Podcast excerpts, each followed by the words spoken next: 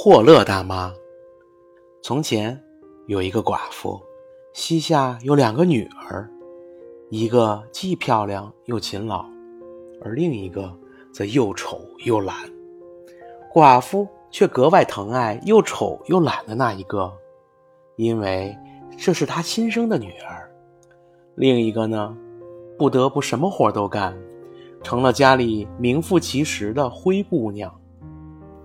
可怜的姑娘，每天必须坐到大路旁，在水井边纺线，不停地纺啊纺，一直纺到手指磨破了血。有一天，纺锤全让血水给染红了。姑娘打算用井水把它洗干净，不料纺锤脱了手，掉进井里。姑娘一路哭着跑到继母面前。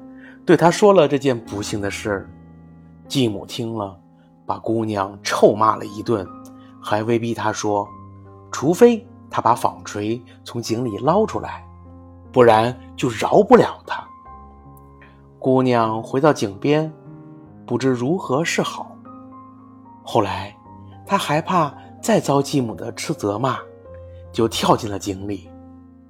在井里，她失去了知觉。等苏醒过来时，发现自己躺在一片美丽的草地上。草地沐浴着灿烂的阳光，四周环绕着万紫千红的花朵，各自争妍斗艳。姑娘站起身来，向草地的前方走去，在一座烤炉旁停下了脚步。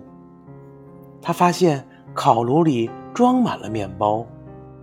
面包对他说：“哦，快把我取出来！快把我取出来！呃，不然我就要被烤焦了。我在里面已经被烤了很久很久了。”姑娘走上前去，拿起面包铲，把面包一个接一个的全取了出来。随后，她继续往前走，来到一棵果实累累的苹果树下。果树冲他大喊大叫：“呃，摇一摇我呀，摇一摇我呀！满树的苹果全都熟透啦！”于是，姑娘用力摇动果树，苹果雨点般纷纷落下，直到树上一个也不剩，她才停下来。接着，她又把苹果一个一个捡起来，堆放在一起，然后。又继续往前走，最后，姑娘来到一栋小房子前，只见一个老太太在窗前望着她。老太太青面獠牙，姑娘一见心惊胆战，打算赶快逃走。谁知老太太大声嚷嚷起来：“啊，亲爱的，你干嘛还怕呢？就留在我这儿吧。”要是你愿意在这儿好好干家务活，我保你过得舒舒服服的。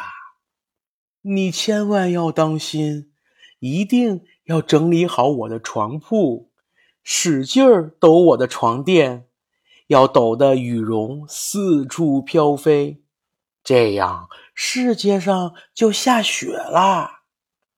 我是霍乐大妈。老太太说这番话时和颜悦色，姑娘于是鼓起勇气，答应留下来替她做家务事。她尽力做好每件事情，使老太太心满意足。抖床垫时，她使出全身力气，抖的羽绒像雪花似的四处飘飞。因此，老太太对她也很好。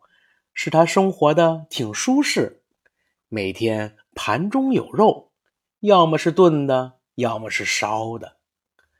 就这样过了一段时间之后，姑娘渐渐变得忧心忡忡起来。一开始，她自己也不明白是怎么回事儿，后来终于明白了，原来啊是想家啦。在霍勒大妈家里的生活，比起在继母家里的生活，真是一个天上一个地下。可尽管这样，他依然归心似箭。最后，他对霍勒大妈吐露了自己的心声：“我现在很想家，在这下面，我事事称心如意。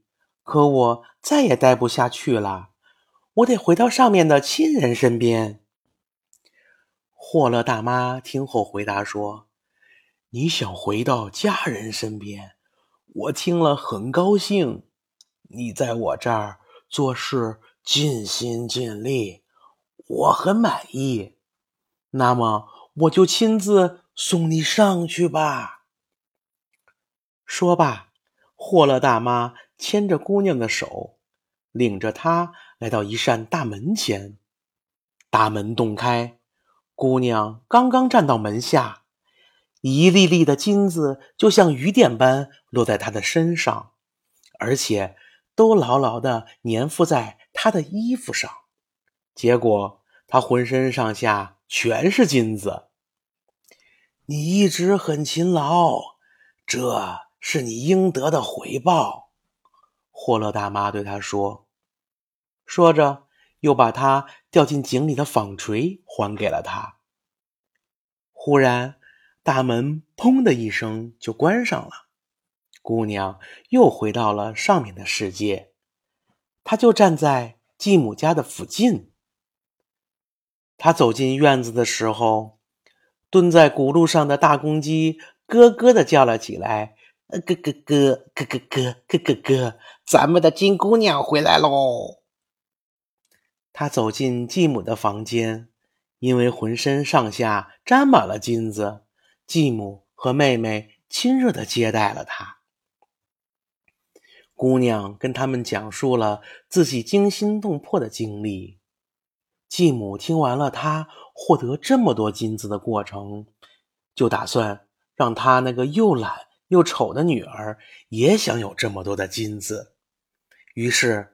他把这个女儿打发到井边去纺线，为了使纺锤染上血污，这个姑娘啊就把手伸进刺篱笆里，将自己的手扎破，然后她把纺锤投进了井里，自己也随即跳了进去。在井里啊，她像姐姐一样，先是来到一片美丽的草地，然后。顺着一条小路往前走去，他走到烤炉前，面包冲着他大声叫喊：“呃，快把我取出来呀！快把我取出来呀！不然我就要被烤焦了。”可这个懒惰的姑娘听了，却回答说：“谢谢，我才不想弄脏我的手。”说完，继续向前赶路。不一会儿，他便来到苹果树下。果树跟上次一样，喊叫着：“摇一摇我吧，摇一摇我呀！”满树的苹果全都熟透啦。他回答说：“当然可以呀，可是苹果落下来会砸着我的脑袋。”说完，继续赶路。来到霍勒大妈的小房子前时，因为他听姐姐说过。老太太青面獠牙，所以见了面一点儿也不感到害怕。第一天，丑姑娘心里始终惦记着作为奖赏的金子，所以呀，强打起精神，装成很勤快的样子，而且事事都照着老太太的意愿来做。可到了第二天，她就懒起来了。第三天呢？他懒得更加不像话，早上甚至赖在床上不想起来，连整理好霍勒大妈床铺这件事情也给忘记了，更不用说抖床垫，抖得羽绒四处飘飞啦。几天下来，老太太已经受够了，就预先告诉他，她被解雇了。懒姑娘一听，满心欢喜。心里想到：“啊，该下金雨啦！”霍勒大妈领着他来到那团大门前，可当他站到门下时，非但没有金子落下来，劈头盖脸泼了他一身的却是一大锅沥青。这是你应得的回报。”霍勒大妈对他说。说完，便关上了大门。懒姑娘就这样回到了家里，浑身上下糊满了沥青。蹲在轱辘上的大公鸡看见了她，就咯咯的叫了起来：“咯咯咯咯咯咯咯咯咯咯咯！咱们的脏姑娘回来喽！”懒姑娘身上的沥青粘得很牢，无论怎样冲洗。也无济于事，她只好就这样一辈子啦。